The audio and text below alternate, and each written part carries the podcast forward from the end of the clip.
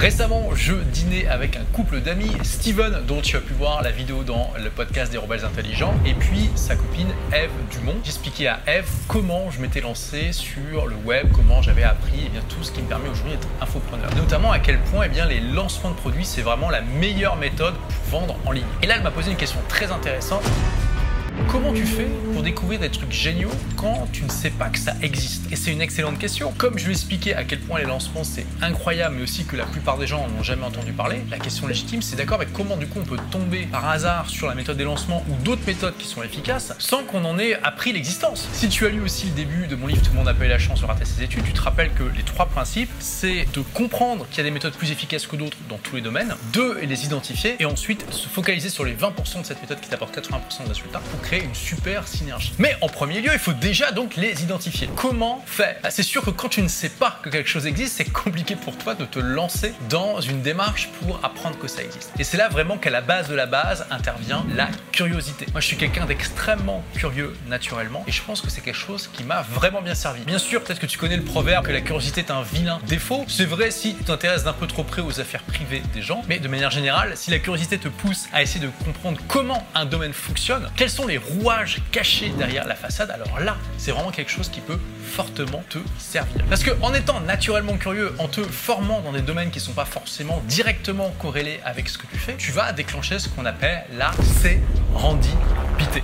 Qu'est-ce que c'est que la sérendipité C'est l'art de se créer des circonstances favorables par hasard, mais de les créer de manière artificielle, de se mettre dans un état où on va avoir davantage de chances que la normale. Et pour ça, il ne faut pas seulement être curieux, il faut utiliser sa curiosité comme source de motivation pour explorer le fond des choses. Ce que je te recommande comme démarche concrète pour faire ça, c'est déjà de tester un maximum de choses. Teste des sports, des arts, des activités, forme-toi dans des domaines qui n'ont rien à voir, crée-toi une sorte de culture générale et ça tu peux le faire facilement en lisant des bouquins ou en regardant des vidéos YouTube de qualité par exemple. Et ça, ça va déjà te donner un aperçu des possibilités. Bien sûr, si tu fais que ça, tu risques de rester dans le superficiel. Mais l'intérêt, c'est que bah voilà, si tu as fait un petit peu de tir à l'arc, de plongée sous-marine, de saut en parachute, cuisine mexicaine, de saut à l'élastique, et là les oiseaux sont d'accord avec moi, de plein d'activités, tu vas être un spécialiste dans chacun des domaines, mais tu vas avoir une myriade de possibilités de ce que tu pourrais explorer. Parce que peut-être que tu vas du coup découvrir une activité que tu adore, qui va être ta passion première. Moi, par exemple, c'est voyager. Si j'avais pas eu la curiosité d'aller voir ce qui se passe en dehors de mon pays, j'aurais jamais découvert cette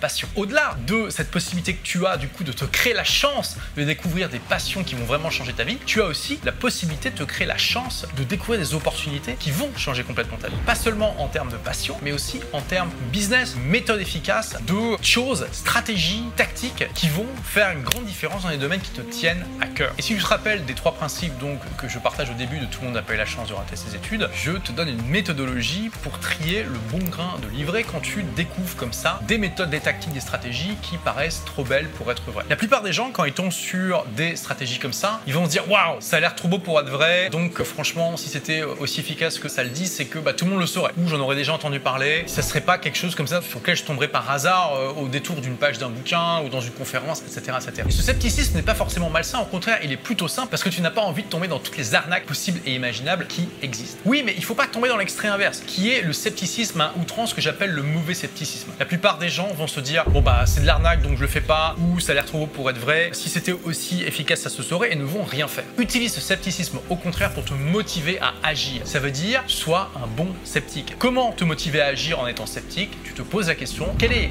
l'expérience simple, efficace que je peux mettre en place dans ma vie pour voir si concrètement ou non ceci peut changer ma vie. Tu vois, il y a combien de personnes qui sont tombées sur la méthode des lancements de produits sur le web et qui n'y ont pas cru? Clairement, je peux te dire, ça fait 12 ans que j'utilise ça. C'est la méthode la plus efficace que j'ai jamais vue que tu peux utiliser pour vendre sur le web. C'est pas rare de faire l'équivalent d'un an de chiffre d'affaires en une semaine avec un lancement. Mais plein de gens sont tombés dessus, se sont dit ah ça a l'air trop beau pour être vrai, donc c'est probablement de l'arnaque et non rien fait. Ne fais pas comme ces gens. Teste pour voir ce qui fonctionne pour toi. Bien sûr, il va falloir pour ça que tu sors de ta zone de confort. Toutes les vidéos de développement personnel ou presque t'en parlent. C'est un poncif. N'empêche que c'est vrai. Si tu restes tout le temps dans ton petit confort du quotidien, dans la routine dans laquelle tu te sens familier, ça va être compliqué pour toi de tomber sur des choses qui peuvent faire une différence dans ta vie, qui se trouvent justement en dehors de cette zone de confort. Si tu veux avoir des résultats qui diffèrent de ceux que tu as aujourd'hui, tu dois mettre en place des actions qui diffèrent des actions que tu mets en place aujourd'hui. C'est logique. C'est vraiment un problème qu'on voit chez beaucoup de personnes. Elles espèrent avoir des résultats extraordinaires en mettant en place des actions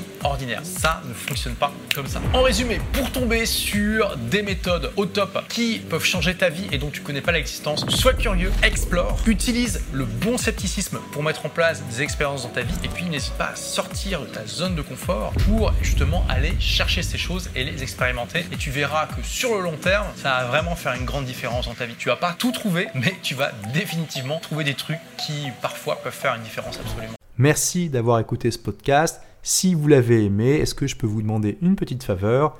Laissez un commentaire sur iTunes pour dire ce que vous appréciez dans le podcast tout simplement. Ça aidera d'autres rebelles intelligents comme vous à trouver le podcast et puis à être inspirés tous les jours ou presque par lui.